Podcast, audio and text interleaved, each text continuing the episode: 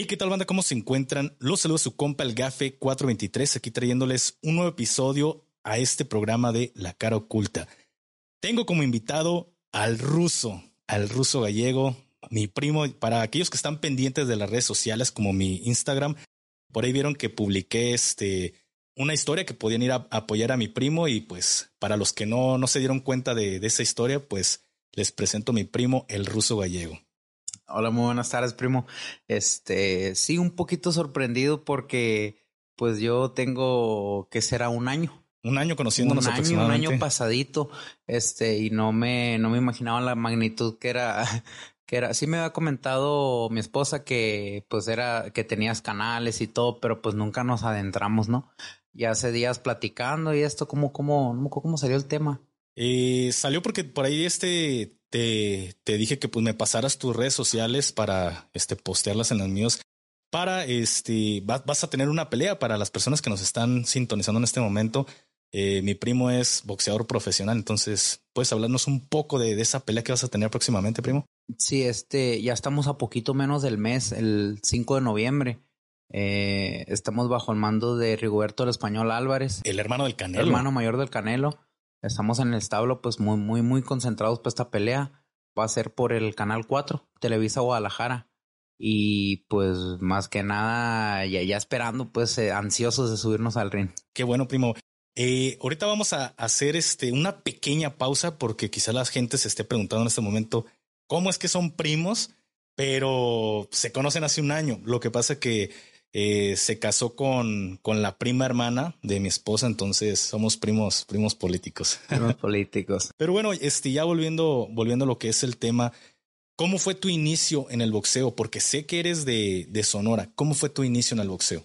Mis inicios en el boxeo, primo, son como yo era, yo era una, un, un, niño muy, muy inquieto, muy, muy, muy desmadroso en la escuela, en, en todos lugares, este, en las escuelas me suspendían, llegaron a 15 días este de suspensión. Por por pelearme, pues agarrarme a chingazos con otros con otros niños y y pues mi papá optó por por meterme al boxeo, meterme al boxeo y muchos muchos eh, decían, "No, pues este va, es inquieto, enseñando a golpear pues va a ser peor", pero al contrario, el boxeo es una disciplina este que me llevó a un, a un mejor camino.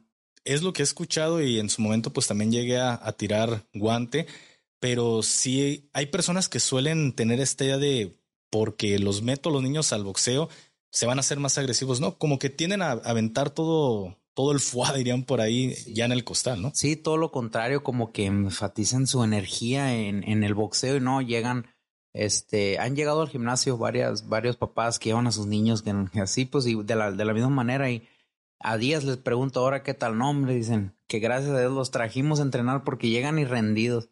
Es una disciplina muy, muy, muy bonita. Pero... ¿Tú a los cuántos años iniciaste en el, en el box? Aproximadamente a los ocho años. Ocho años. Tú como boxeador, ¿qué edad recomendarías a un padre? Esta misma pregunta se la hice a, a Gonzalo Álvarez, pero ahora te la hago a ti. ¿Tú a qué edad recomiendas que un padre meta a un niño a, a este deporte tan hermoso que es el boxeo? Al boxeo yo recomendaría también ocho o diez años pero antes, antes de, de meterlos al, al, boxeo, yo recomendaría un, un, deporte como la gimnasia, como natación, para que desarrolle sus habilidades motoras. Este, y si al niño le va a gustar el boxeo, sus habilidades van a, van a estar a tope y van a ser mucho mejores en, en el deporte que ellos elijan. Pues. ¿No consideras que más pequeños puedan ingresar al boxeo? O... Eh, no, yo, yo, este, no, no, no lo mencioné, yo estuve estudiando una carrera que licenciatura en entrenamiento deportivo. Oh, este, para, nos enseñan a planificar este entrenamientos para atletas de alto rendimiento y todo. Y dentro de, de, de todo ahí aprendí que, que los niños primero necesitan un, un deporte inicia, iniciador, pues podría decirse que para desarrollar mejores sus habilidades, ya que el niño vaya creciendo, el, el deporte que le inculque no le guste va a ser bueno, porque va a tener sus habilidades más desarrolladas. ¿Y pudiste concluir lo que viene siendo tu carrera o? No, estuve a tres semestres. De terminar. ¿Y por qué ya no la terminaste, primo? Porque me dediqué al boxeo. Estaba entrenando, estaba, antes de debutar, estaba estudiando y entrenando. Salía un poco mal en la escuela, no, no me iba bien en el boxeo porque era todavía, ya, ya iba a, a nacionales pero ni no daba el 50-50 y me dijo mi papá, me dijo, pues una u otra, me dijo, pero yo, yo quisiera que te abalanzaras por el boxeo. Si algo malo pasa, ojalá y no, me dijo, este, ahí va a estar mi apoyo, pero abalánzate al 100 al, al boxeo. Y elegimos dejar la carrera trunca. Aprendí mucho. Tenía entrenadores cubanos, son los mejores planificadores para los entrenamientos. Aprendí mucho y, y me dediqué al 100 al boxeo. Llega el 2018 que yo debuté como profesional cumpliendo pues mi sueño. ¿Cuántos años tenías cuando debutaste? 20. 20 años. 20 años. ¿Cuál es la edad que tú consideras normal o tú sientes que debutaste ya grande o, hay una edad que dices, esta es la, la buena para el debut? Mira, hay varios puntos porque depende, cada, cada cuerpo es diferente. Por ejemplo, un ex campeón mundial, Maravilla Martínez, debutó a los 24 años, si no me equivoco, 23, 24, y fue campeón mundial. Canelo Álvarez debutó a los 15 años y pues ya todos sabemos el recorrido que tiene. Así que cada quien, dependiendo como, como lo vayan viendo, lo van debutando. Todos, como, como dicen, todos tienen su tiempo. Así es. Tú vienes de Sonora, ¿por qué, por qué fue que llegaste a radicar a, a la ciudad de Guadalajara, primo? Por ahí en el, en 2019, en diciembre, casi 2020.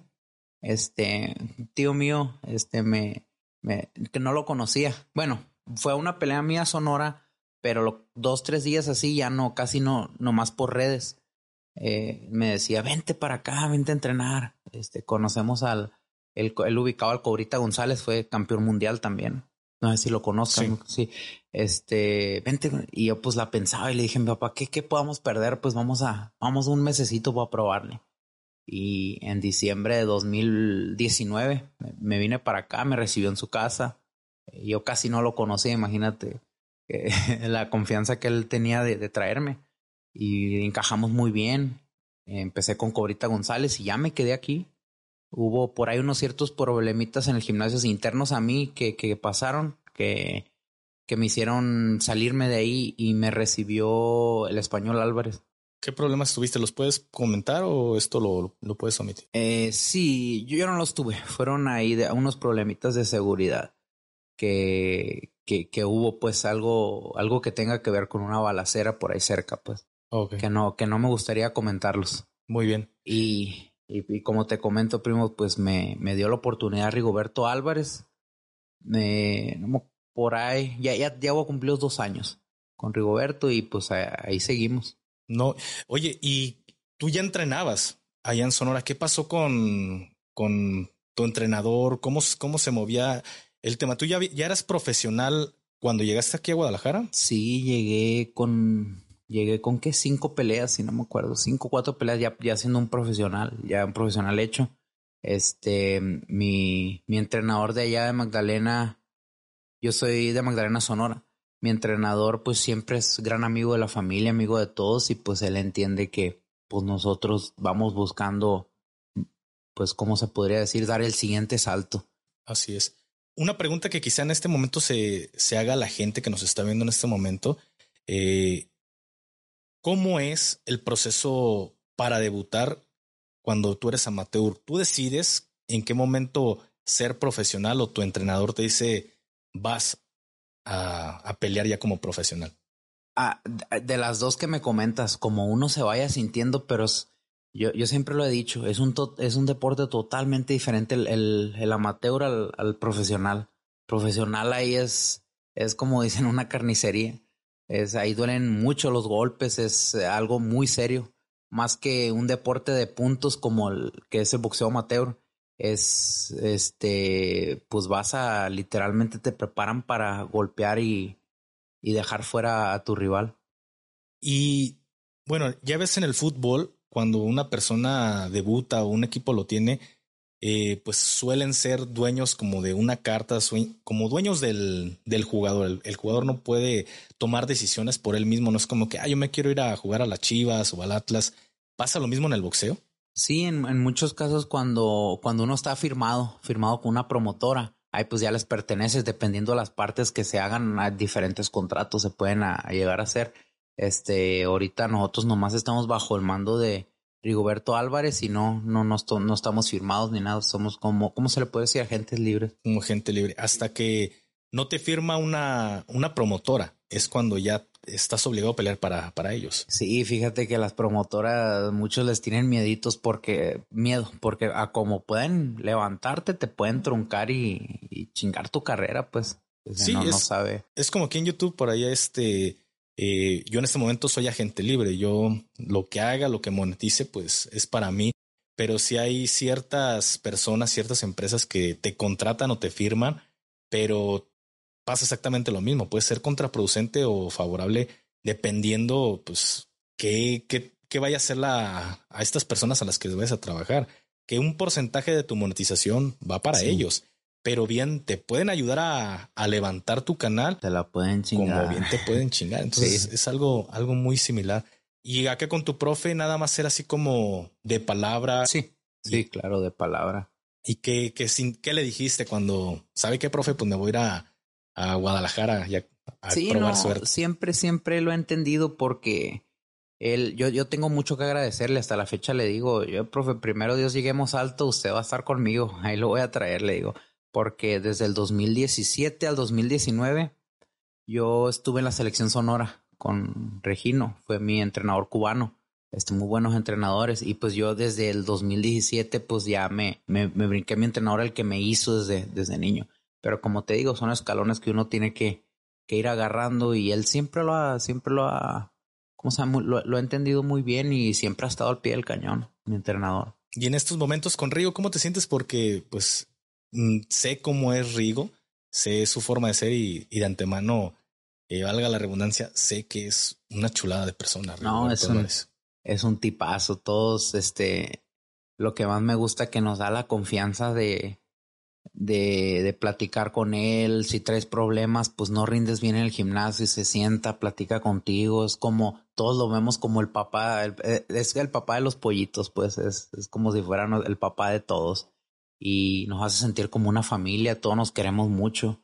En muchos gimnasios hay grupitos de que, ay, que esto, que lo otro. Ahí no, hay todos somos uno y, y es lo que me gusta, todos somos una familia, todos nos apoyamos todos sabemos, cotorreamos mucho pues a la hora de, de, de cotorrear de, pero cuando es momento de, de, trabajar, pues nos ponemos a trabajar serio, porque pues el boxeo es un deporte muy duro, la gente no se imagina lo duro que es el boxeo y, y pues imagínate si no fuera por esos momentos, ¿no? Así es, y pues el profe termina siendo, como tú dices, un, un padre, un amigo para, para este, el boxeador, y lo hemos visto en, en diferentes boxeadores a lo largo de de la historia del, del boxeo, pero algo más reciente que quizá la comunidad nos puede, este, o puede entenderlo, pues ahí tenemos a, a Canelo Álvarez. Ya cuántos años tiene con, con el profe Reynoso y con, y con el profe Eddie, que ahorita sé que, que el profe Reynoso ya regresó nuevamente al, al gimnasio. Me imagino que es por la edad, desconozco si sea por eso. Yo también desconozco, pero sí, Chepo Reynoso ya está acá, aquí en Guadalajara, tiene su establo, tiene sus, sus boxeadores, sus prospectos, y ahorita pues el que se encarga es Eddie Reynoso, el que se encarga de Saúl. Y ha sido fiel, por ese lado es respetable de, y de admiración hacia Canelo Álvarez. Tengo mis diferencias que no las voy a hablar en este podcast, porque como todo, ¿no? Sí, sí, claro. Como todo, pero sí hay cosas que no me gustan, hay cosas que admiro y respeto muchísimo de, de una persona y hay que hay que admirar eso que ha sido una, un elemento, una persona muy, muy fiel hacia, hacia quienes lo ayudaron y lo impulsaron a salir adelante dentro de su carrera del boxeo. Sí, claro, este, como a mí me ha contado muchas veces Rigo y lo ha contado así en eh, al aire, televisoras y todo, este, él fue el que inició a Saúl, es el que le, le compró sus primeros guantes, le puso sus guantes a Saúl. Este, lo, como Rigo también era profesional, pues él eh, no se los llevó a Reynoso, a los Reynoso, y pues los Reynoso pues fueron los que ya siguieron. ¿Y cómo fue que terminaste con, con el profe Rigo y no con el profe Reynoso? Porque creo que la gran mayoría se inclina de eh, está iniciando en el boxeo y ah, vámonos al Julián Magdaleno, ahí el Canelo. ¿Cómo fue que tú terminaste con, con Rigo? Lo que pasa es que en el 2019 con nosotros estábamos en Sonora con un grupo de boxeadores, una promotora que, que nos traía por ahí, este, pero nunca se hizo nada. Nos, traían, nos ofrecieron darnos el viaje a Guadalajara, apoyar a un compañero de, la misma promotora y, decidimos venir y aquí conocí a Rigo en persona. Y no, un tipazo, una excelente persona y desde que lo conocí hemos tenido contacto y todo y pues no pensé en nadie más más que en Rigoberto. Y pues, como te dije, vinimos el primer día pues con él y, y nos recibió con los brazos abiertos y, y lo mejor de lo mejor, yo no estoy nada arrepentido. Cuéntanos ahora que, que eres profesional, ¿cuál ha sido primeramente tu pelea más difícil y cómo fue la situación? Si nos puedes contar desde, desde cómo te preparas físicamente, mentalmente en, en el entrenamiento, ahora estando en el, bueno, vamos, vamos primero, ¿cómo te preparas físicamente en un entrenamiento o, o antes de una pelea?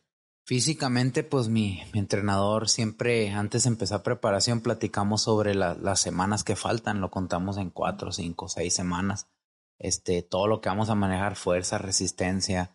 Eh, por ejemplo, ahorita estamos en la semana cuatro, es donde le estamos metiendo a tope a todo. Ahorita el cuerpo apenas llegamos y descansamos, nos llegamos inyectándonos vitaminas, todo, todo, todo y y pues una preparación durísima.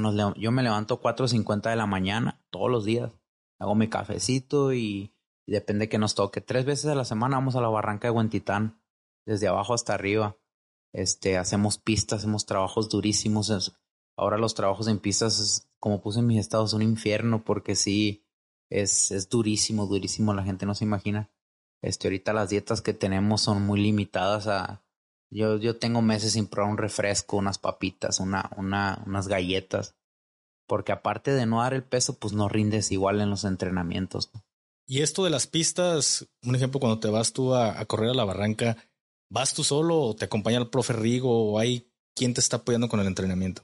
Otra cosa que, que, que le tengo como admirado al profe Rigo que, y el profe, mi, mi, mi profe Alex son dos profes que tenemos, este, que todas las corridas están con nosotros, sea en la barranca están con nosotros, sea en la pista están con nosotros y pues lo que a uno le motiva a, que están ahí con nosotros a dar mejores tiempos. Dirían por ahí las palabras convencen, ¿no? Pero el ejemplo arrastra. No, el ejemplo de profe Rigo también que se sube a guantear con nosotros. Sí. A sus 44 años es un durísimo. No, pero pues parece, parece roca el profe Rigo, ¿no? y está, no, nomás parece. No, no, no, está durísimo. está durísimo. El, que me ha tocado guantear con el profe, no, cuidado. No, y luego con una pura cachetada, ¿no? Las pinches manotas que tienen los, los árboles. Parecen pitbull, ¿no? De, ya es que los pitbulls suelen tener las patotas así, se me fueron los árboles con las pinches manotas. y son, sí, sí, tienen como una fisionomía así bien... Tosca. Sí, en tosca, bien, bien, bien dado, sí, sí.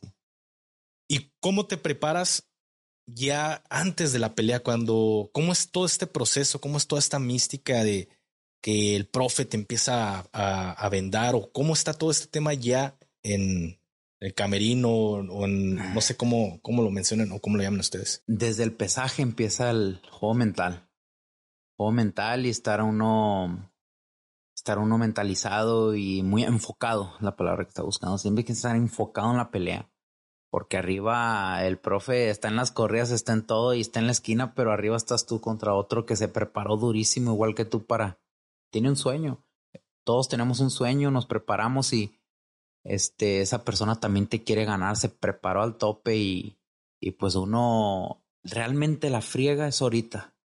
Ahorita le levantadas en la mañana, no comer esto, lo otro. Arriba ya nomás uno se sube a, a demostrar el trabajo que se hizo.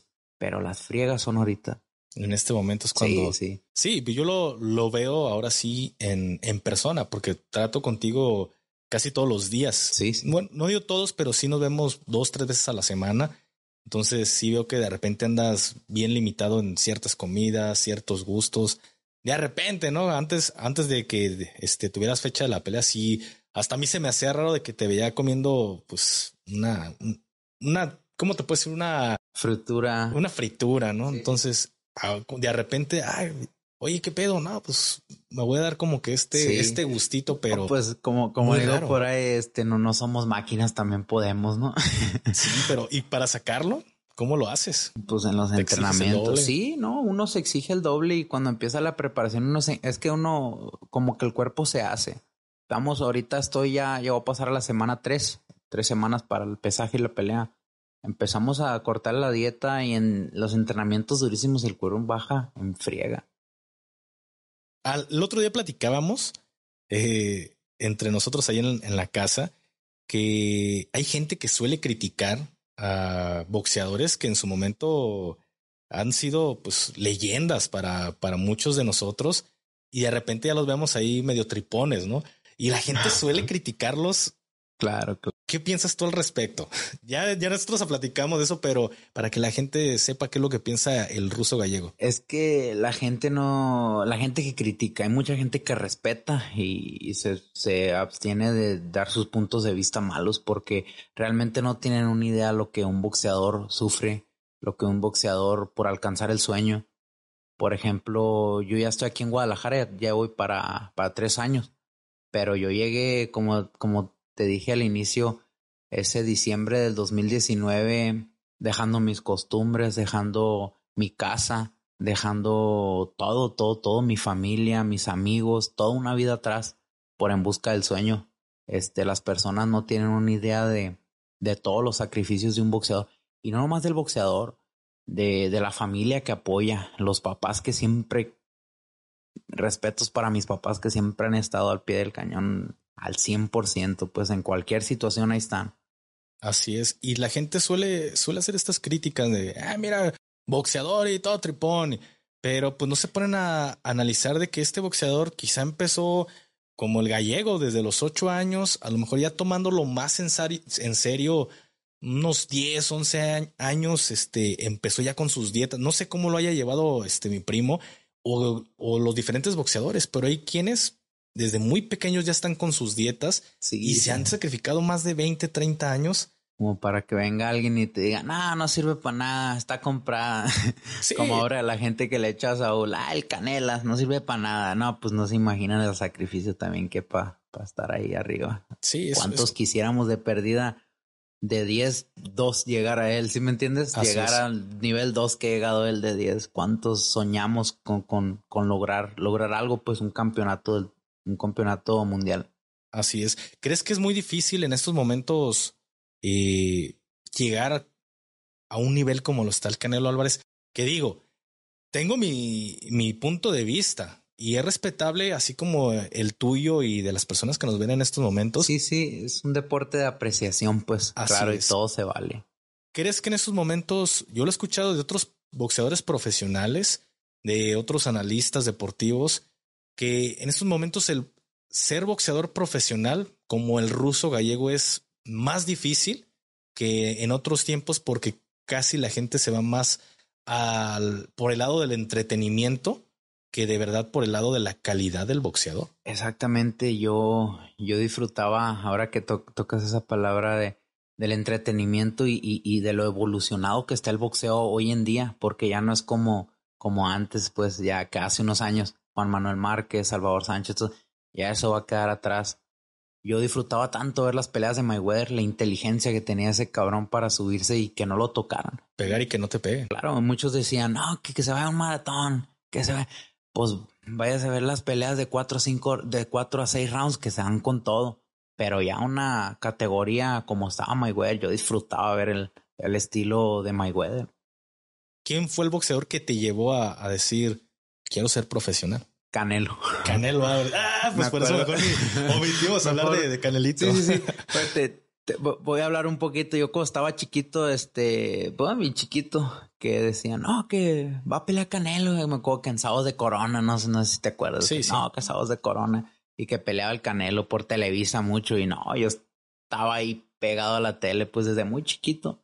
Y pues Canelo también estaba bien morro. Y desde ahí, pues yo digo que fue que fue el, el, que siempre he seguido, pues hasta la fecha. Sí, es como todo, ¿no? Creo que de repente encontramos una figura y dices, pues yo quiero ser como él o mejor. Sí, sí, claro. Siempre, aspiras a ser el mejor, El mejor de todos. Entonces yo también lo veo por este lado. Eh, inicié viendo quizá otros, otros creadores. Dije, pues yo también lo puedo hacer igual o mejor. Ya en estos momentos que estoy en el podcast, tengo personas que los veo también pues muy, muy arriba, pero mi aspiración es llegar a ser igual que ellos o mejor. Entonces siempre tienes como que alguien que, que tratas de, de, de, igualarlo o inclusive pues volvemos a lo mismo de, de superarlo. ¿Has visto las peleas de, de, Salvador Sánchez? Sí, sí, era un fuera de serie. Exacto. A, a, mí, fíjate que la trilogía que más más me mamó, que más me encantó fue la de Barrera contra Terrible Morales. Terrible Morales. La vi un chingo de veces. ¿eh? Hasta con la cubeta saben esos cabrones. y ahorita fíjate, están en, tienen un podcast, un round más. Un round más. Que por cierto, si no lo han visto, los invito a que pasen, se suscriban allá con, con los profes. Eh, y también por ahí tuvimos a, al profe Rigo ahí con, con este Marco Antonio Barrera hace muy poco, ¿no? Sí, sí, estuvo dando una, dando un podcast, un, podcast, perdón, muy entretenido, muy, este, también invitaríamos a verlo porque ahí dice muchas cosas muy, muy este, ciertas, muy ciertas, pues que las personas no saben muchas veces y, y muy, muy ciertas, muy entretenidas. Y conoces a la persona, es lo que me gusta de, del podcast, que, que puedes conocer esa versión o esa parte de, de una persona que, que no, no, no conoces normalmente. Casi siempre ves a, al boxeador, pero no ves lo que hay detrás del boxeador y, y lo que conlleva ser el ruso gallego, al Canelo Álvarez, Rigoberto Álvarez. Como te comentaba ahorita que siempre el apoyo de la familia ha estado, llegué a un punto de cuando yo era amateur, para no teníamos para los camiones, para los camiones de, de una ciudad a otra tenía pelea. Este, no teníamos para los camiones, que la comida y esto. Y mi mamá siempre estuvo bien pilas en ese aspecto, pues hacía, hacía rifas, hacía tamales para vender. Y de ahí sacábamos para los, me daba para los camiones y, y, me, y me iba y me pegaba el tiro y me regresaba y pues siempre, siempre le ha buscado mi mamá y mi papá y toda mi familia, siempre le hemos buscado este, cómo sacar adelante, pues. No tengo el gusto de conocer a tu papá, pero ya, ya tu mamá ya. El 5 lo vas a conocer. Sí, Dios quiera y, podamos llegar a esa fecha, pero sí, ya, ya conozco a tu mamá, ya, ya sé quién es mi, mi cómplice en caso de, de alguna, de alguna emergencia, ¿no? ¿Cómo la conociste? Este, la otra vez, este, pues hace poco tuviste ya la, la dicha de, de ser padre, entonces estamos esperando. Fui a llevarte una, unas cobijas a, al hospital y, y por ahí me encontré a tu mamá, pero eh, por ahí traía ponchada la llanta y fui a, que me, me, la parcharan. Ahora sí, se escucha mal, pero a eso, a eso fuimos, ¿no? Sin doble sentido. Sí, entonces, pues lo llevé a un lugar donde, pues donde tenían máquina para quitar el rin sin, sin rayarlo y tardaron más de una hora, primo. Tardaron más de una hora y pues ya se me hacía raro hasta que se me acerca el dueño y me dice, oye, este, puedes venir poquito. Y dije, ah, a lo mejor no tiene compostura la llanta. Fue lo que me imaginé yo. Ya cuando me dice, mira, este, hubo un accidente y nos brincó el, lo de la máquina, me dice, se rayó poquito, no, ¿cuál poquito? Me, me dio un buen rayón al, del carro, sí, Dice, no, pero tráemelo el día que gustes y, y por ahí le damos una, una pintada. Ya, ya hablé con una persona y dije, ah, va, ya llego y ahí, al, ahí con el ruso y estaba su mamá.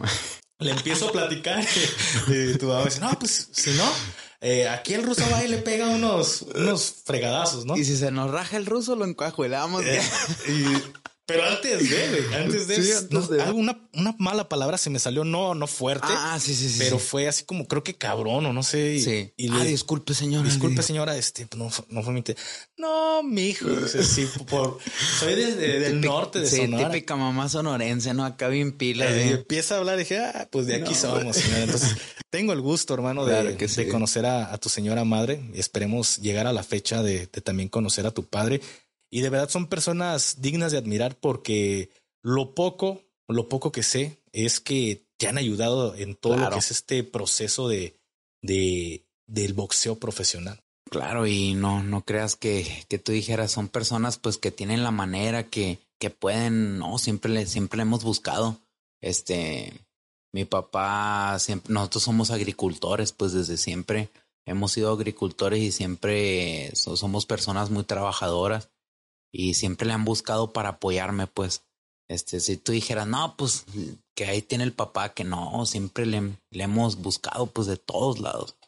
Tuviste una pelea hace cierto tiempo ya en, en Inglaterra. ¿Nos puedes hablar un poco de, de esta situación? ¿Cómo es que, que nace esta propuesta de ir a pelear a Inglaterra y cómo surge todo el entrenamiento y todo eh, Ahora qué bueno que lo mencionas porque hace rato me decías de la pelea más difícil que he tenido.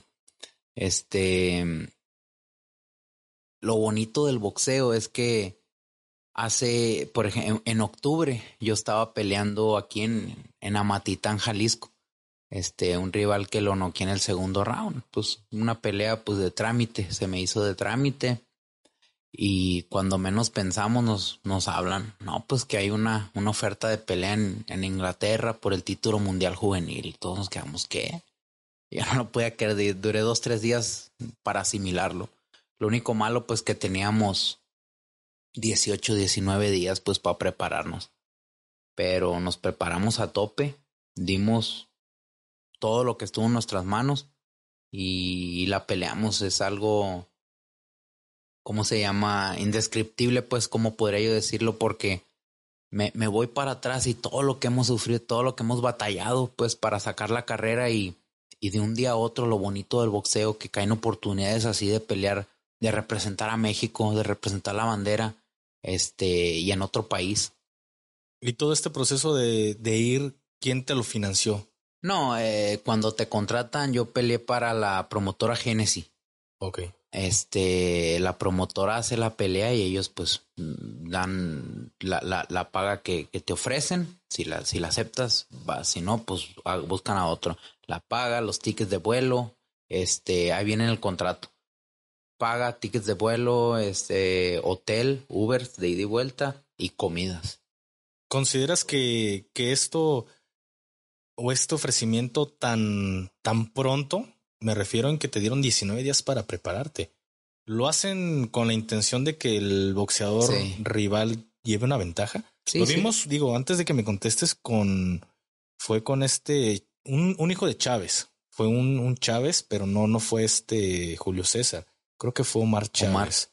Que por ahí contrataron un boxeador que fue prácticamente, no digo de un día para otro, pero sí estuvo muy pronta la pelea y y desgraciadamente creo que hasta perdió la vida el boxeador. Ah, sí, sí, sí. Entonces, ¿crees que pase lo mismo en que aprovechen eh, esta situación de decir, mm, va a haber quién, quién acepta esta pelea por, por lo que representa para ellos, que puede ser un empuje en su carrera, pero te puede inclusive costar la vida, porque enseguida te voy a hacer otra pregunta respecto a esto. ¿Crees que lo hacen con toda la intención de que un ejemplo ruso gallego la, la pierda? Sí, claro. E, ellos tienen a su, a su protegido, le podríamos decir. Y ellos pues ponen los términos, ponen todo y pues uno, uno, un consejo para cualquier boxeador profesional que vea este podcast que, que, no, que, que las oportunidades están a, a, la, a la vuelta de la esquina, que nunca dejen de estar preparados porque cuando menos piensan le van a caer una oportunidad a nivel mundial a dos semanas, diez días. Y si uno ya va encarrilado a fuerte, pues nomás cierra la preparación y no te agarran como por dicen por ahí con los calzones abajo, ¿no? ¿Ganaste esta pelea o la, la perdiste? Esta pelea desafortunadamente la perdimos a puntos. Fue una pelea muy buena, muy durísima. De hecho fue la, la única pelea que se fue a decisión de la, de la cartelera, pero pues este, gracias a Dios nos llevamos las ovaciones de, de todo el público, todo, todas las personas que han visto mi pelea, este, saben pues de la calidad que se mostró más sin embargo, sin, sin ir al 100, pues a mí nunca me gusta poner pretextos, pues, pero sin ir al 100, este, dimos la cara bien, yo, yo siento que representamos bien la, la bandera y esperando otra oportunidad cuando, cuando menos pensemos que hay otra oportunidad. ¿Te ha dado miedo subir al ring? Creo que esta es una pregunta que, que la gente suele hacerse. ¿Da miedo a un boxeador subir a pelear? Este, pues hay diferentes boxeadores, pero la neta yo siempre me subo cagado de miedo, bro. sí, sí, porque uno tiene una preparación, lleva años de, de, no miedo a que me vaya a lastimar o algo, porque uno, pues nosotros estamos, yo siento que estamos ya hechos para esto. No miedo que me vaya a hacer daño, sino que el miedo a fallarle a la gente. El miedo a fallarle a la gente, a los que siempre te han apoyado, el miedo de perder, porque es algo que siente horrible. Este, y pues ese sería el único, el miedo que yo tendría pues a, a, a, a perder pues todo, todo el sacrificio que hemos llevado. ¿No te da miedo perder la vida arriba del ring o quedar mal? Por ahí hay un, un boxeador que, que respeto mucho al boxeador y a su señora madre. Así es. Entonces, que pues por un boxeador tramposo que dio golpes ahí de, de conejo, pues le arruinó la carrera, pero sobre todo la vida de un boxeador. Sí, yo, yo pienso que ahí se han tomado ya, como lo hablábamos ahorita de la evolución del boxeo, este, se han tomado muchísimas medidas de los referees. El primer contacto en la zona de atrás te llama la atención. Segundo, te quitan un punto. Tercero, te descalifican. Pero esa pelea se la llevaron dándole, dándole, dándole, pues que este, desafortunadamente quedó mal. Muchos ya sabrán la historia de Pritchard Colon, como está casi, casi en estado vegetal. Que le ha echado un chingo de ganas, ¿eh? sí, de sí, sí, este, sí, es un, milagro de, la vida, pero es un guerrero. Exactamente, y, y, también su señora madre es, es una guerrera que ahí se ve el amor de, de una madre hacia, hacia un hijo que a pesar de todo ahí está bien firme. La familia siempre, siempre va a estar, siempre, siempre. ¿Cómo es el, el estar arriba de, del ring y estar sintiendo los golpes, pero no sé, no, no me imagino en esa situación que escuchas gritos de tu mamá, de, de tu entrenador, de la gente. ¿Cómo es este tema eh, de estar allá arriba ahorita, del ring? Ahorita que mencionabas sobre que si sentía miedo, sentía un, sientes un miedo. No te nombran y está, ves a tu rival, lo miras este, retándolo. El momento que suena la campana, todo eso se queda atrás. Y dependiendo si te preparaste muy duro, pues sales, sales a ganar, a demostrar lo mejor de cada uno. Y, y si, si hiciste una preparación muy, muy extensa, muy, muy buena, pues sale el que es el ganador.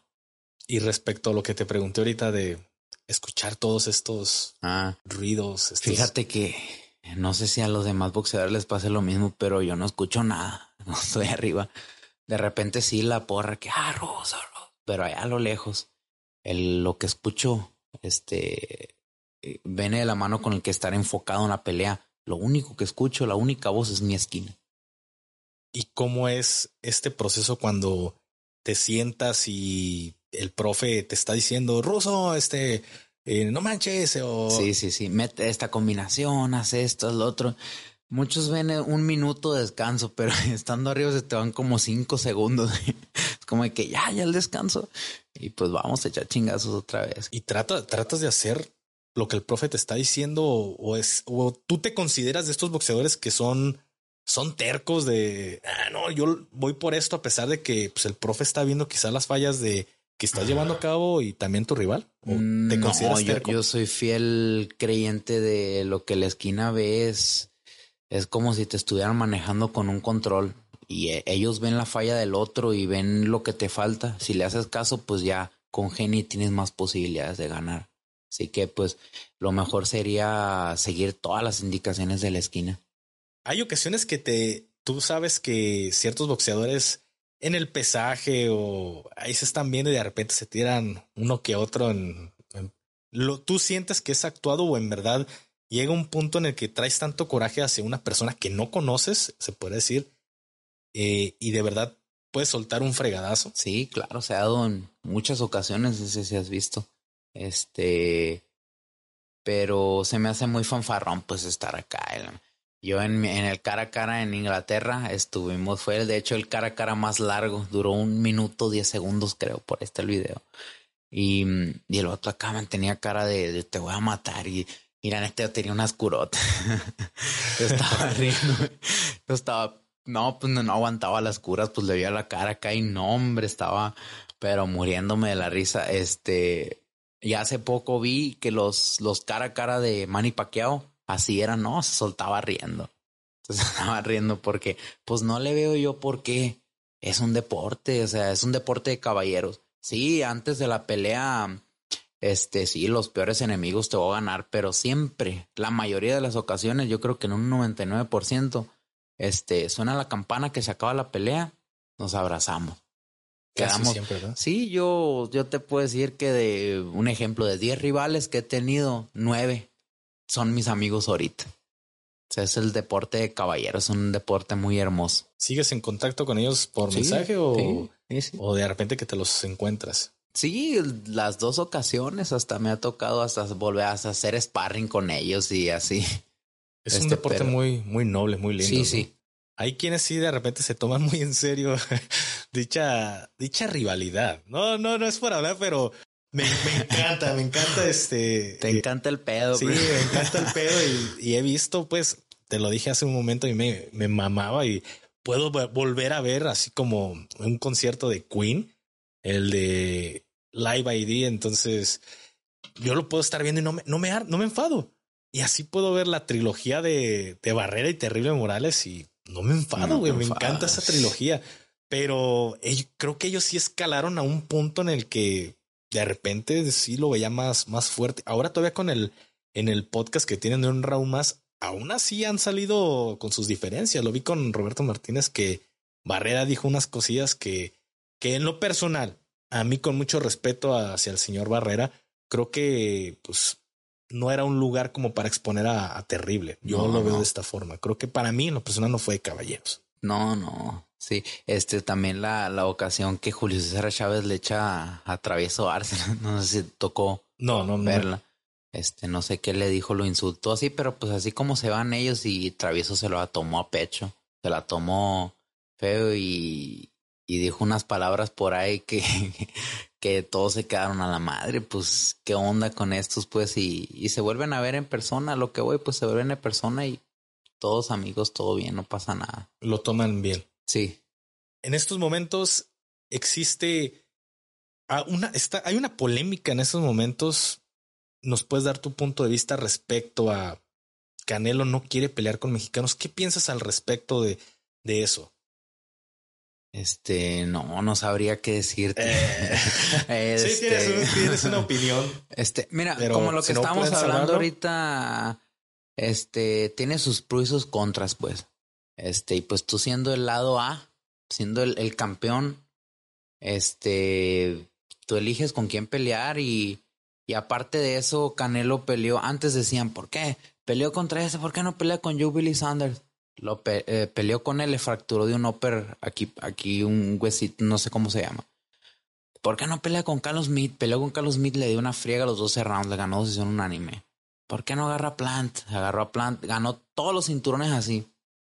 Ahora viene un Benavides que no tiene ningún cinturón, no tiene pues nada que ofrecer. Si, si es un peleador peligrosísimo, ¿cómo Saúl va a exponer todo lo que ha peleado? O sea, todo, los cuatro cinturones ha ido ganándolos a cada campeón y dejándolos mal. Ver mal arriba del ring, hasta fracturado como a Sounders. Creo que no ha vuelto a pelear Sounders.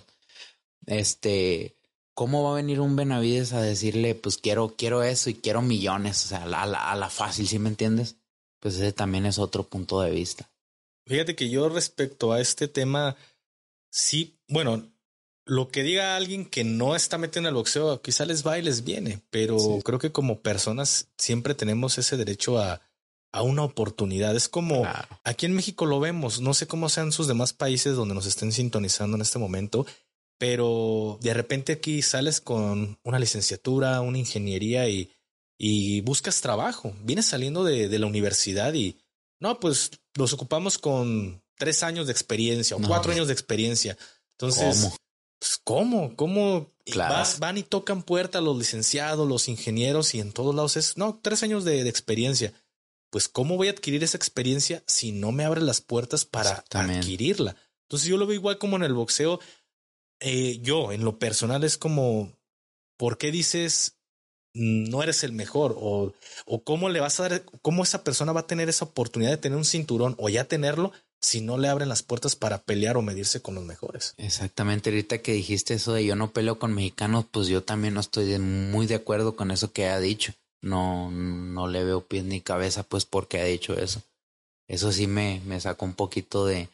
Y otra cosa, yo, yo como todos quisiera ver esa pelea. Benavides contra, contra Canelo. Yo, yo quisiera verla o Zurdo Ramírez o iban a hacer unas peleas grandísimas. Es lo que le falta a Saúl. Pelear con un Ramírez, con un, con un este con ese tipo de boxeadores que la gente quiere, perdón, Benavides o Ramírez para que la gente y pienso que la gente no va a haber retractores siempre. Sí, pues. siempre. O sea, les va a ganar, se va a ver superior y qué, qué va a decir la gente. está arreglada. Le pagó, está arreglada el dinero. Este lo noquea, se, se vendió. Le gana una decisión apretada, los jueces comprados. No, pues es que la gente nunca, nunca la vas a tener contenta. Pues. Exacto. Yo tengo, te digo, mis diferencias, lo bueno y lo malo de, de, Canelo Álvarez. Respeto, admiro, hay cosas que no me gustan. Para mí no tiene nada que demostrar. No tiene nada, que demostrarle a la gente, ni al que va a hablar bien, ni el que va a hablar mal. Él solo, pues, él sabe de todo lo que ha hecho para tener ese cinturón. Pero sí siento lo, que a mí no me gusta, pues lo que a mí no me agrada es que diga no peleo con mexicanos. Sí, a mí, a mí, a mí tampoco me, me, gustó eso y no, no sé por qué lo, lo haya dicho. Si, si se ha peleado con varios mexicanos, o sea, con muchos mexicanos. En este momento Russo dice, pues él pasó por, por todo esto para ganarse esos cinturones y, y como para lo que acabamos de escuchar. Sí es cierto, pero pues si eres el mejor, pues es una pelea más. Al final de cuentas eres el mejor, sabes que que pues la llevas de ganar. Entonces, das la pelea, demuestras, como digo, no tienes nada que demostrar, pero de esa forma también callas bocas y, ah, pues una pelea.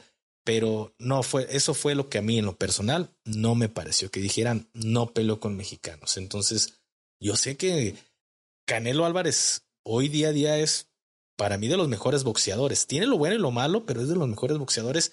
Y el, el otro día lo decíamos, el tiempo lo dirá. Y la gente le va a dar su lugar a Canelo Álvarez. No, y, y, lo, y eso que no le ni pies ni cabeza que ha dicho eso, este, para mí que eso es pues de hueso colorado de Saúl desde chiquito, ese también me quedé, tuviste ahorita como me quedé como que mm, así como no no sé, no sé yo tampoco por qué ha dicho que no pelea con mexicanos, eso no no no no lo entiendo tampoco. Para mí en este momento pues es uno de los mejores boxeadores o es el mejor boxeador del mundo y es mexicano, entonces puede haber también. más boxeadores que vienen como tú que nos van a demostrar lo mismo. Yo que he estado en Inglaterra, yo que he convivido con personas así, pues, este, de otros países. Tú vas a un país de primer mundo y aman a Canelo. Es un ejemplo a seguir, ¿no? Es un, un deportista élite como tipo Cristiano Ronaldo, como este Rafael Nadal en el tenis. Lo es. Lo, es, pues, y, y así lo ven. Pero uno se viene, desgraciadamente, aquí en su país, en México, este, nada, que el canela no sirve, como te decía ahorita. Pues, y realmente es poquita la gente la que no la quiere, pero esa poquita gente hace mucho ruido. Son los que están comentando, son los que dicen, son los que hablan mal. Los que realmente seguimos a Saúl, pues estamos ahí nomás a, pues, vemos y valoramos la carrera de Saúl, pero pues estamos pues sin hacer ruido. Pero realmente toda la gente que hace ruido son el pequeño, los distractores, pues. Así es. Y en este momento que tú ya estás próximo, próximo a tu pelea, ¿cómo te sientes mentalmente, físicamente para esta pelea que vamos a tener el 9 de noviembre, me parece, ¿verdad? El 5 de noviembre. Mentalmente eh, mejor que nunca. Mejor que nunca es lo que yo por meses, por meses tengo dos peleas que se me caen, dos preparaciones. Por meses he estado pidiendo una pelea así, una pelea local, va a ser televisada. Este, porque pues vengo de peleas a nivel mundial muy grandes y, y yo pues ya, quería algo, algo parejo pues y me han dado tiempo para prepararme. Ya tenemos, yo vengo encarrilado y aparte me dieron un mes y medio, ya falta poquito menos del mes para la pelea y me siento muy fuerte, muy fuerte. Yo siento que ha sido la mejor preparación que he tenido. Y creo que tienes ahorita en estos momentos la mejor motivación. Uh, sí, sí, sí. Aparte, pues de que siempre el trabajo de, defraudar la carrera y todo, pues gracias a Dios, eh, este, acaba de nacer mi hija. Y en las mañanas, en las mañanas me levanto bien cansado, dolorido, por como te digo, estamos en la semana más fuerte, que no aguanto. Piso, piso y, y los chamorros, no los aguanto doloridos. Este, como que no quiero ir, pero volteo a ver a, a mi hija recién nacida y no, pues como que me da, me da una fuerza que, es mi inspiración pues ahora más grande y es lo que me tiene bien fuerte ahorita, mentalizado y, y la fuerza pues que saco con los entrenamientos. En estos momentos me, me acabas de platicar o más bien este nos comentaste que se te han caído algunas peleas. ¿Por qué se han caído estas peleas? Sí, una, la primera fue porque el rival a Díaz este, nos canceló y no hallamos, es muy difícil hallar del peso. Y mm, la segunda este fue mm, también algo similar, pero el rival que teníamos íbamos a pelear contra un rival que ha peleado muchas peleas durísimas, ha peleado peleas de título, pero como tenía las últimas tres perdidas, si más no me equivoco, la comisión no la, bueno, la comisión sí la va a ser válida, pero no le iban a subir a BogRec. BogRec es la plataforma donde están los récords de, de los profesionales. O sea, si, si, esa pelea no la subían a BogRec es como una pelea fantasma, pues ganes o pierdas, no haz de cuenta que no peleaste. Y pues esa fue la... sí, pues no tendría sentido arriesgar o pelear pues por, por, una pelea de fantasma que no iba a aparecer nunca. hace poco tuviste una pelea que fue, pues, ¿cómo lo podemos decir? Promoción o, ayuda, no sé cómo, cómo lo mencionan, cómo lo digan, que fue como una exhibición, ¿no? Ah, sí, fue en, en Juanacatlán. Juanacatlán, Jalisco. Este, sí, este, precisamente por eso lo hace Rigoberto, mi entrenador Rigo, lo hace por eso para ayudarnos nosotros los boxeadores que hemos estado así pues estancado con varios meses sin pelear, hacer una exhibición con gente.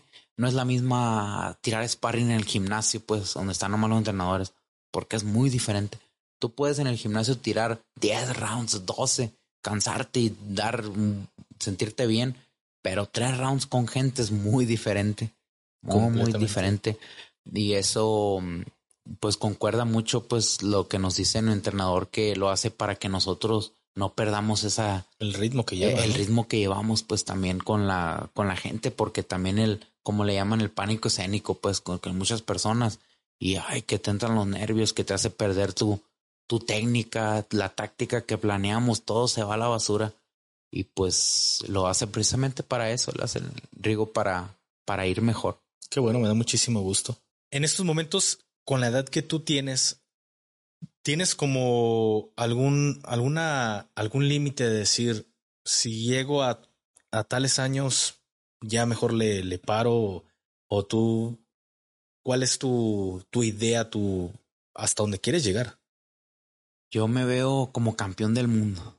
Yo me veo como un ganador. Primo. Yo nunca he visto, yo nunca, obviamente, va, todo puede pasar, todos los planes de Dios, pues no, no sabemos lo que pueda pasar, pero yo siempre me he visto, yo trabajo durísimo diario para, para tener un título del mundo. Es por lo que todo boxeador pelea y, y diario me levanto. Y me levanto y yo mismo me digo, no voy a, no voy a parar hasta escuchar a The New WBC Champion of the World. no, no, no voy a parar hasta lograrlo y, y esa es mi meta, mi meta mm, y que lo voy a lograr, que lo voy a lograr pase este sea el sacrificio que tenga que hacer, yo sé que lo voy a lograr. Me da muchísimo gusto escuchar eso, primo.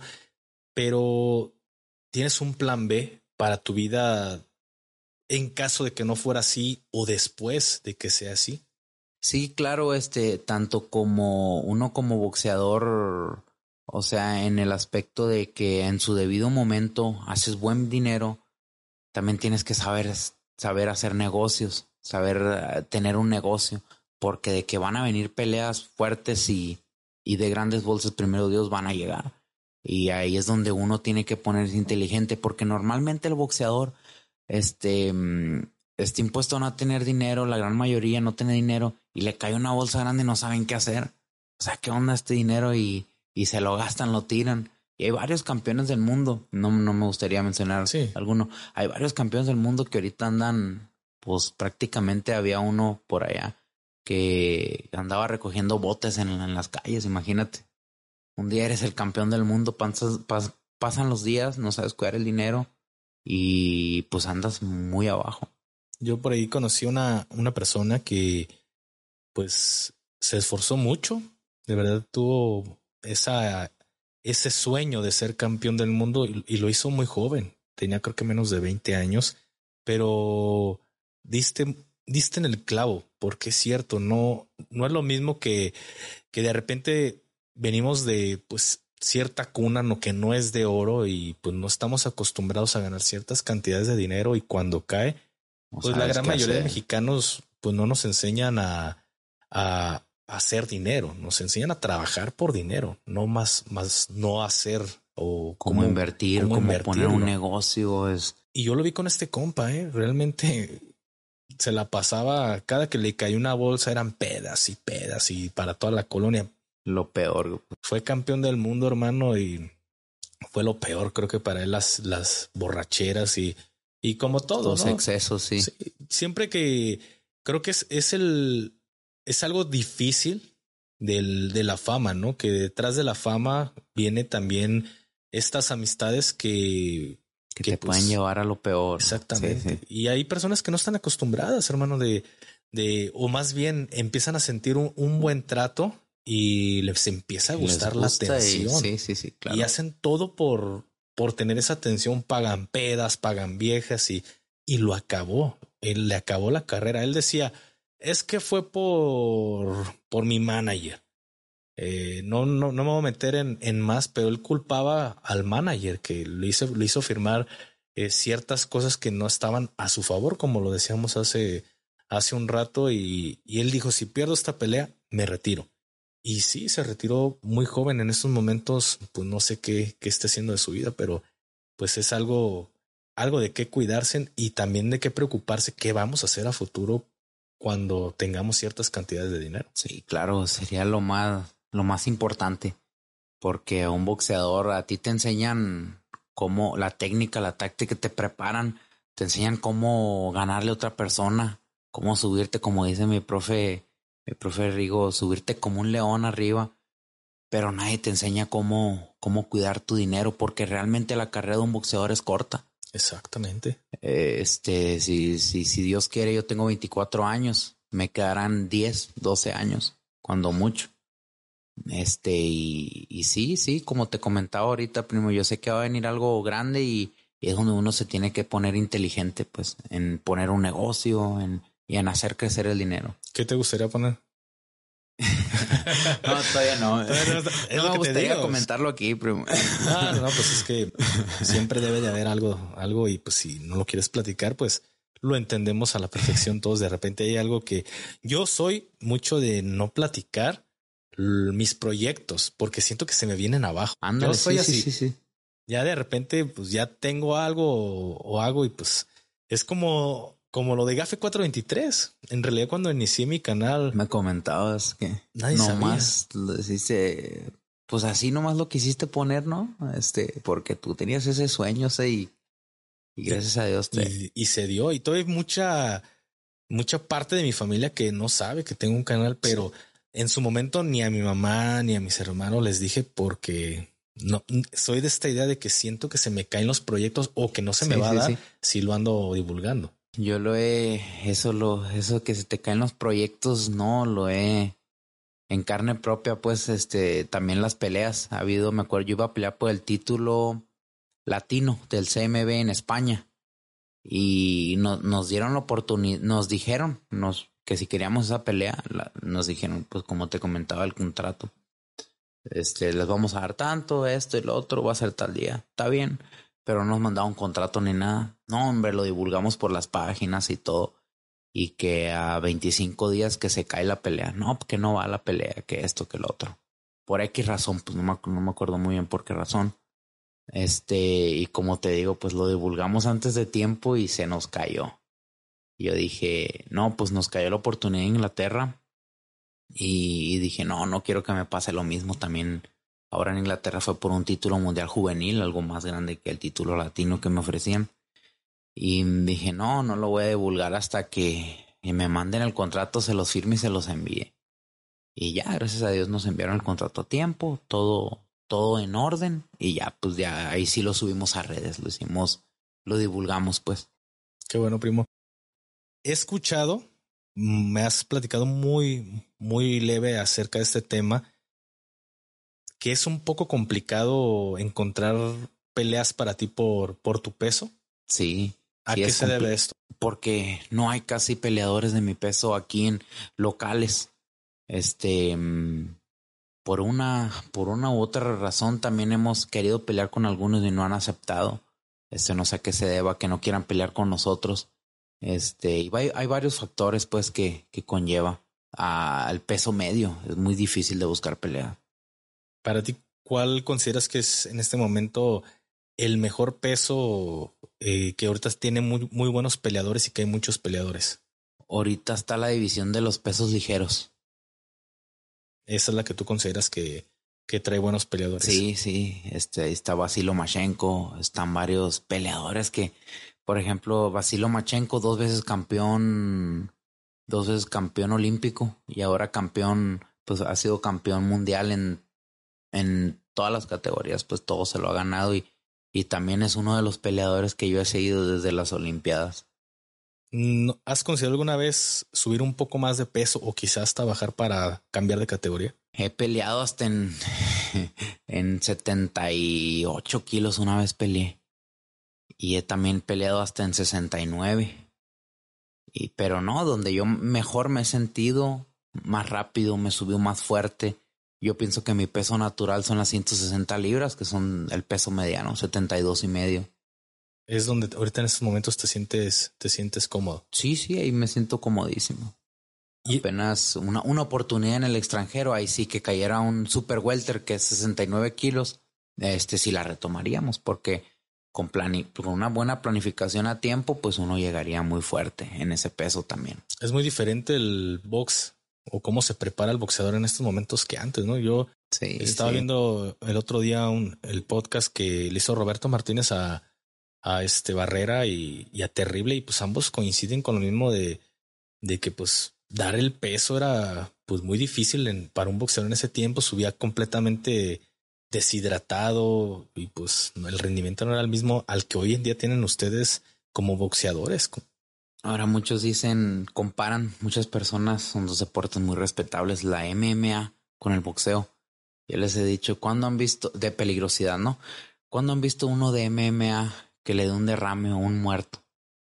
En cambio, el boxeo ha habido muchos muertos eso se debe al guante, porque el MMA te abre, este no, no, no te hace coágulos y todo ese, todo ese show, no sé mucho del tema, pero algo así tengo entendido. Este que en el boxeo por derrame cerebral y por las bolotas y todo eso, por eso ha habido más muertes. Yo considero que no, no es correcto comparar, no porque sea no, no, no, un, un este un deporte de contacto quiere decir que todos son lo mismo, no como, el karate, muy respetable todo, no, no, no. No, yo considero que hay cosas que que sí no tienen cavidad como para poner algo en eh, en debate, no es lo mismo el boxeo, el kung fu, el karate, el kickbox, no es lo mismo. Cada cada deporte Exactamente. Ahorita que mencionas acerca de los golpes, ¿qué qué tal es eh, tu, tu cuerpo, cómo reacciona al día siguiente de, de una pelea. Creo que es de las cosas más difíciles, ¿no? Sí, sí. Este, mucha gente ve en la tele que se ven unos guantesotes acá y que, ah, los guantesotes ni al caso. Pero realmente acércate a un boxeador antes de subirse al ring y tócale los guantes. El vendaje profesional más el guante. O sea, es, es como si fuera, yo siempre le he dicho, como si fuera un, un pedazo de tubo de esos de plástico. O sea, durísimo, durísimo. Y la gente no tiene idea arriba del ring uno no siente nada porque anda caliente, anda peleando, anda, anda. Sí, la pues, adrenalina la Sí, sí, sí, la traes la adrenalina al tope. Pero te bajas, te vas, te empiezas a cambiar, te vas a, pues al vestidor. Oye, me empiezas a sentir aquí, allá, este, todo. Y al otro día, no, hombre, parece que te atropellaron. Más si tuviste una pelea de 8 o 10 rounds y se fue a decisión. No, parece que te atropellaron. ¿Cuántos días duras con este, este malestar de corporal? no, pues adolorido, que todo, como se, todo mayugada la, la cabeza, pues por rozones. Sí, duras una semanita, una semanita, unos cinco días. Y en esos momentos que el ruso gallego está iniciando en el boxeo, se preocupa de, de estar yendo con un médico a un chequeo general. Sí, claro claro, siempre estamos, siempre estamos checándonos este, todo. Todos los médicos nos hacen, antes de la pelea y después de la pelea, nos hacen chequeos general.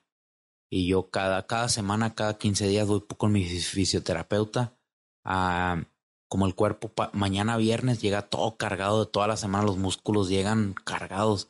Es muy esencial también la salud este, muscular, ir, ir a atenderse a, a quitarse la carga, pues con los fisioterapeutas. Y en estos momentos que estás próximo a pelear, eh, ¿entrenas también los fines de semana o te, te los agarras libres? El, el domingo, pues sí, sí, es que el, en el boxeo lo más importante, lo más importante es dormir tus ocho horas, si puedes más, dormir bien toda la noche y el descanso. El descanso y la recuperación muscular es lo mejor, es lo más, yo diría lo más importante para el rendimiento de, de una etapa este, competitiva, pues ya que llegue la semana de competencia. Es lo más importante. Entonces sí te, te estás tomando tu, tus break los fines de semana. Claro, claro. Este llega mañana viernes también es, es, de cerrar duro la semana y el sábado toca Barranca. Ir a la Barranca, corremos en la mañana, o sea, lo bajamos, la subimos en friega Y ya, de ahí a todo el sábado y todo el domingo es pura recuperación. Y ya como tenemos fecha pronto, ya pues seguir la dieta y nada que voy a pecar unas palomitas de que ay, que esto, que lo no, nada, ya ahorita ya es puro, pura dieta, puro estar enfocado. ¿Qué es lo, la experiencia más difícil que tú digas, esto me cambió como, como boxeador amateur, boxeador profesional, como persona, pues en ahora que tú estás o que vives en este mundo de, del deporte? Pues como lo mencioné, los deportes, eh, el amateur y el profesional son totalmente diferentes. El, boxeo profesional, como le dicen, el, el deporte de paga, este es totalmente diferente en todos los aspectos, las personas, cómo se vive, la preparación, no es, es algo que se respeta, se debería respetar. Las personas que, que yo veo que, de hecho, hoy en la mañana en la corrida, el papá de un compañero que siempre lo acompaña a corridas, estaba comentando sobre, no, decía, yo antes le decía, ah, pinche boxeador este, que este, que el otro. Y desde que nos acompaña a corridas, se ha puesto los guantes, dice, no, cabrón, mis respetos, la verdad, dice. No sé qué chingados hablaba antes, pero mis respetos para ustedes, para lo que viven, para, porque literalmente son golpes, pues estamos recibiendo golpes y, y muchas veces el, hay más golpes, hay más desgaste en los entrenamientos que en una pelea un consejo que le quieras dar a toda la juventud que, que nos está viendo, y no nada más a la juventud, sino también hay personas que quizá ya no por edad puedan pegarle al profesionalismo, a lo mejor ya están muy pasaditos, pero pues como deporte. Como salud es lo mejor, es un, tiene mucho, este, tiene muchos beneficios el boxeo, te hace, te hace estar más activo, en todos los aspectos mucho mejor, y un consejo para la juventud sería, sea cual sea la rama que, que ustedes decidan, ya sea, ya sea maestro, ya sea, como decía una maestra de la primaria, si tú quieres ser el, si eres barrendero, trata de ser el mejor en lo que haces. Siempre salir de la zona de confort. Salir de la zona de confort, porque ahora tienen una, una mentalidad muy pobre y es lo que yo he querido cambiar este, con el ejemplo. Porque ahora nomás tienen una mentalidad de, si estudian, estudian toda la semana, juntan el dinerito que pueden el fin de semana para unas pedas. Y eso es lo único que hacen, pues, este, o trabajan, trabajan todos los días, de lunes a viernes, sábado. ¿Y qué hacen? Peda. Peda.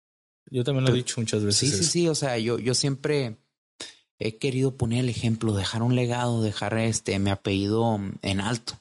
Este, gracias a Dios he tenido la, gracias a esa disciplina que he tenido de salirme de mi zona de confort, de no seguir lo que hacen todos no todos, pues la, la gran mayoría, de no seguir de eso de que pedas, que oh, que antro, que la madre. Este, gracias a Dios que yo seguí otro camino, ya he representado a México, he tenido peleas en la televisión y algo que nunca me imaginaba yo. O sea, yo, yo nunca me imaginaba llegar a donde, a donde estoy y a lo que voy a llegar. O sea, yo pienso que no he llegado ni, ni la quinta parte de lo que quiero llegar qué bueno que la gente esté en estos momentos viendo y escuchando estos consejos que, que recibo por parte de, del ruso gallego. No es fácil, no es fácil eh, estar donde todo boxeador está en, en ese momento, porque pues implica, como ya bien lo dijiste, mucho sacrificio, no nada más eh, tuyo, sino también de todos los que te rodean. Entonces, llegar a, a ser un, un boxeador profesional, pues no es, no es cosa fácil, pero fácil. como dirían por ahí, el que persevera alcanza. Sí, el que persevera alcanza, como lo comenté ahorita, si tú quieres ser, las cosas no te van a salir de la noche a la mañana, jamás, ni de un mes a otro, probablemente ni de un año al otro, pero si perseveras, perseveras, perseveras, trabajas durísimo, como yo he trabajado, llevo ya muchos años trabajando duro, hasta que el, el, como le digo, hasta que el universo diga ya ten tu chingadera y, y, tener la satisfacción pues de que, de que realmente estás logrando tu cometido. Qué bueno, primo, que tengas esta, esta mentalidad. Una de mis últimas preguntas que, que me surgen en este momento, a mí me pasó, no quiere decir que a, a Russo le haya pasado o a cualquier persona que nos está viendo en este momento. Tú después de de una pelea o estando en una pelea, no ha llegado esta, este pensamiento de decir, qué madres estoy haciendo aquí arriba y ya bajando, ya no me dedico al boxeo. A mí me pasó, carnal. Sí, sí, sí. a lo mejor después de un enfrentamiento dices, qué madres estoy haciendo. Llegando al batallón, meto mi baja. Sí, ya después pasa el tiempo y ya estás como si nada se olvida. ¿Te ha pasado a ti alguna vez? Claro, este, a veces, como yo estoy impuesto a, las costumbres de Sonora y Jalisco, son totalmente diferentes. Completamente. Todo, todo, todo, todo, muchas cosas. Antes me pegaba el tiro con mis tíos. Decía, no, esto no es así. Pero pues un día me dijo mi tío, pues cabrón, te viniste a vivir para acá. Tú sigue las costumbres de aquí. Ya, pues pues ni modo, ¿no? y así. ¿Consideras que eso fue lo que algo que dijiste, no, ya mejor salidón, ya mejor me regreso a mi casa y no, este se me olvidaba. Este, sí, hay veces que digo, pues me traslado así a mi zona de confort, lo que vivía día a día estando con mi familia en Sonora con mis tíos, este mi abuelita tiene un centro recreativo y todos los fines de semana es de de, de ley juntarse, sus, mis tíos, pues sus botes, sus carnes asadas, y eso es de, es de ley siempre. Ya es que, que vengo a la cultura totalmente diferente, digo, pues, este, ¿cómo, cómo fui que, que decidí venirme para otro estado y, y lo que estaba acostumbrado, pues ya no, ya no, ya no hay más de eso, pero pues es, es como se llama los, uno, pues es parte de. Es parte es de. Parte pues, de y es una experiencia. Claro, es la experiencia y los sacrificios, la palabra que está buscando. Es parte del sacrificio que, que uno tiene que hacer para, para lograr este, como comentaba ahorita, un campeonato del mundo, un ser alguien pues en el deporte, dejar el legado, dejar ahora pues que nació mi hija me da no sé de dónde, pero me, me da más, más fuerza de la, de, de la normal y, y pues más, más decidido a lograr grandes cosas para, para dejar un legado para ellos. Fíjate, viniste a, a Guadalajara y encontraste a, a, los amores de tu vida, ¿no? Tu claro esposa que sí. y a, mi esposa y, mi tu hija. Entonces, fíjate, fíjate, que mi abuelita, por parte de mi papá, es de, es de aquí de Guadalajara.